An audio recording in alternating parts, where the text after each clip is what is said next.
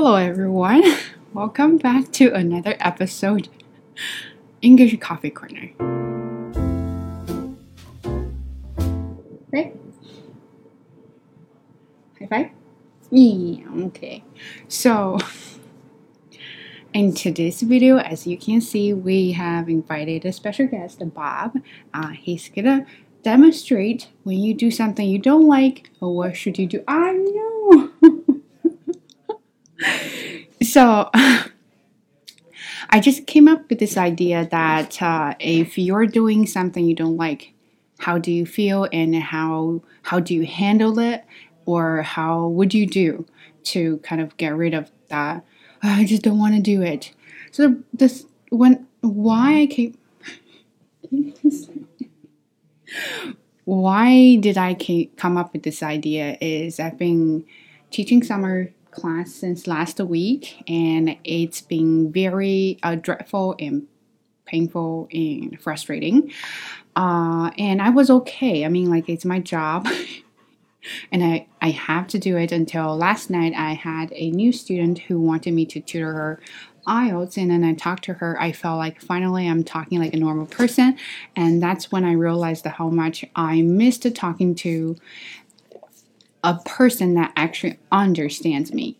So then then I had a really good night and I was so happy after I talked to her and I felt like life, you know, uh, has a purpose again for me now. But then this morning when I woke up and I was talking to my regular students and then they were like, holy cow, almost said that word.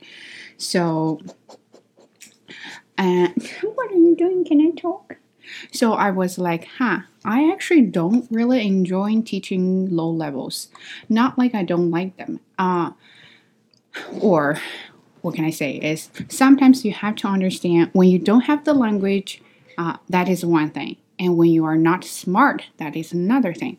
And I'm not trying to say they're not smart. I'm just trying to say that uh, if you're not smart and you don't know the language, uh, you can at least put some effort there. And you don't. And I have this student that she can't figure out how to get on the new online platform. So I was trying so hard to help her get on the thing. So I made a tutorial videos. I screenshot uh, all the pictures. I even marked like where you're supposed to click on that and where you're supposed to go.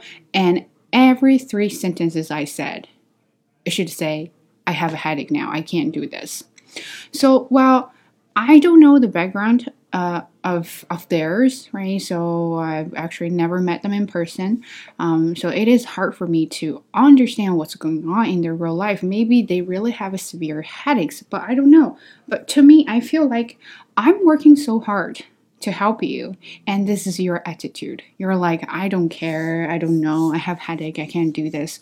Well if you can't do this then maybe you should stop complaining uh, about not getting on the platform right? So if you really want to get on and you really want to get your uh, studying going on maybe you should put more than that put more effort than that and then you can work on that Anyway, I'm not here to whine about my things. I'm just here to say, to talk about or chat with you guys so I can feel better afterwards.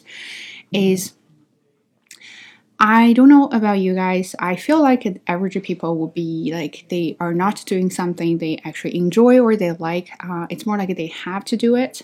I had that moment for a while. I mean, when I started working in this field, I wasn't teaching ESL. I was shredding paper at a private school, English language school. Uh, do I like it? Uh, yeah, it's a mindless work. So I was just listening to my podcast and then started doing shit around. Uh, but I told myself I I don't necessarily have to like it, but it will help me get forward. So I can use that as my um, you know stepstone and jump to another step. Uh, so back then, I was okay with the things I didn't like, but then I started teaching uh, low levels at that language school, but their low levels are different. So those students are definitely well educated and wealthy. So you can tell they have manner, they know what's going on, they just don't have the language, which is the simple part. If you don't, if you just don't have the language, ah, that's easy. So I think I really enjoyed teaching there uh, just because my students are so lovely. Uh, I really liked chatting with them in class and things like that. But I didn't really like the um, management style there. I don't think va- they value teachers that much. Uh, so they just uh, think, you know, you're training monkeys. So do your job, get paid. That's it. Anyway, so I left it there. And then I started a new job at the school board. Uh, I loved their a lot. I love people there. I love students there.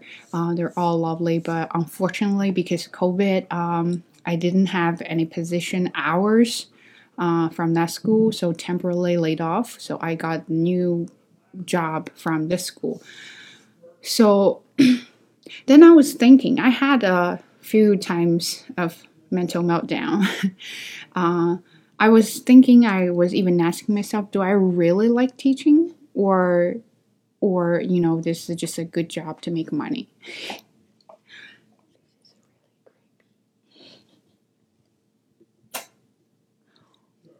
That's my hair. Stop eating my hair.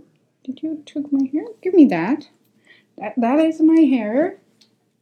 Okay. So anyway, I don't I don't think I typically uh I necessarily uh, I don't think I necessarily like teaching jobs, uh, but it depends. When I teach at the university, when I teach academic writing, or when I tutor students with their IELTS or TOEFL, I definitely love it. I could tell I enjoy it because I'm using what I learned to help other students, and you can tell they definitely benefit from me.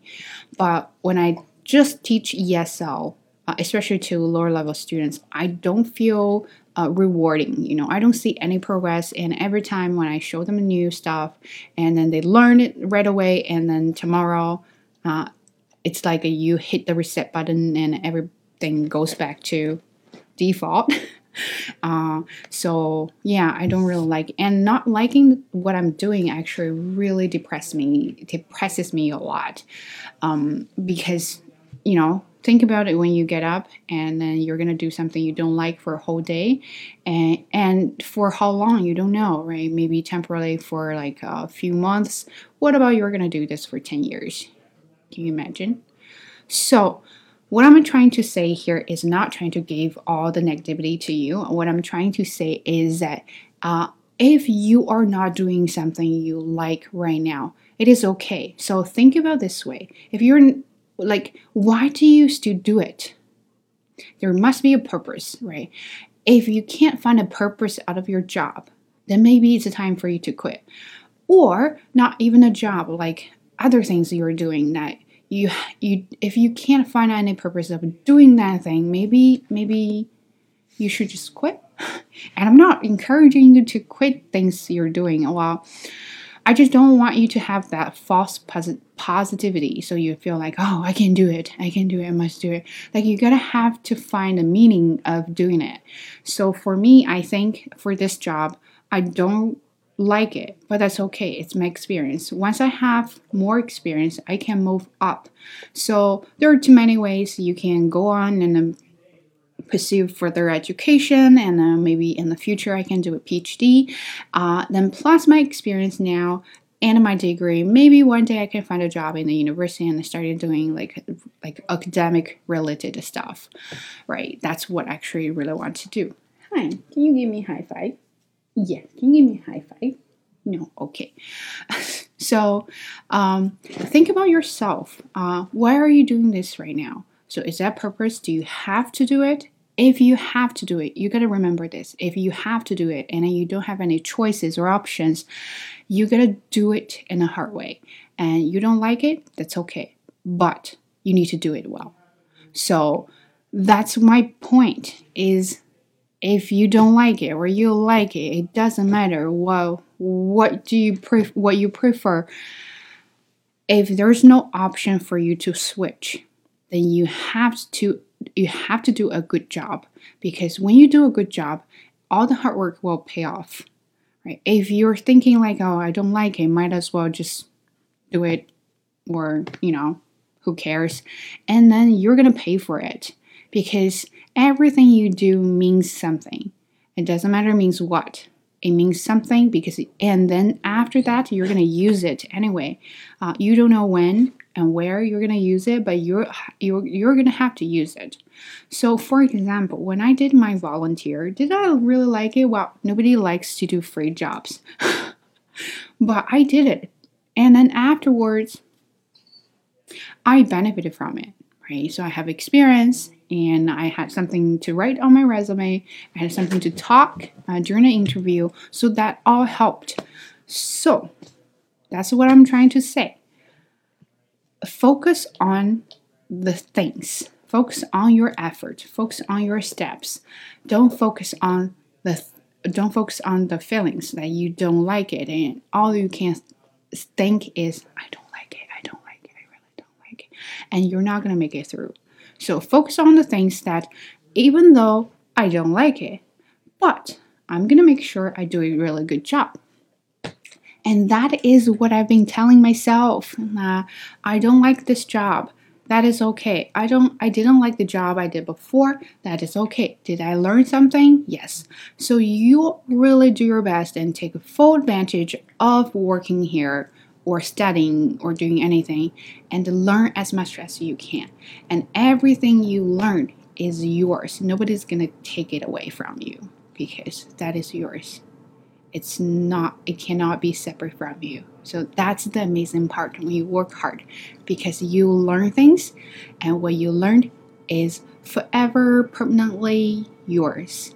So, if you are doing something you don't like now, think about this way you are learning. You're learning in any ways, in many ways, uh, and you are taking it as part of yours. And nobody's going to take it away. And that's your treasure. And I hope you like this episode, and I hope this episode is not too negative. Uh, so, all I want to say is cheer up, everybody, and we can make it. And if you have questions, please let me know. And if you like it, don't forget to give a thumbs up. And also say hi to Bob. High five. See, give me high five. And I'll catch you in the next one. Bye. One more. okay, so what do you think? I think it's a pretty good.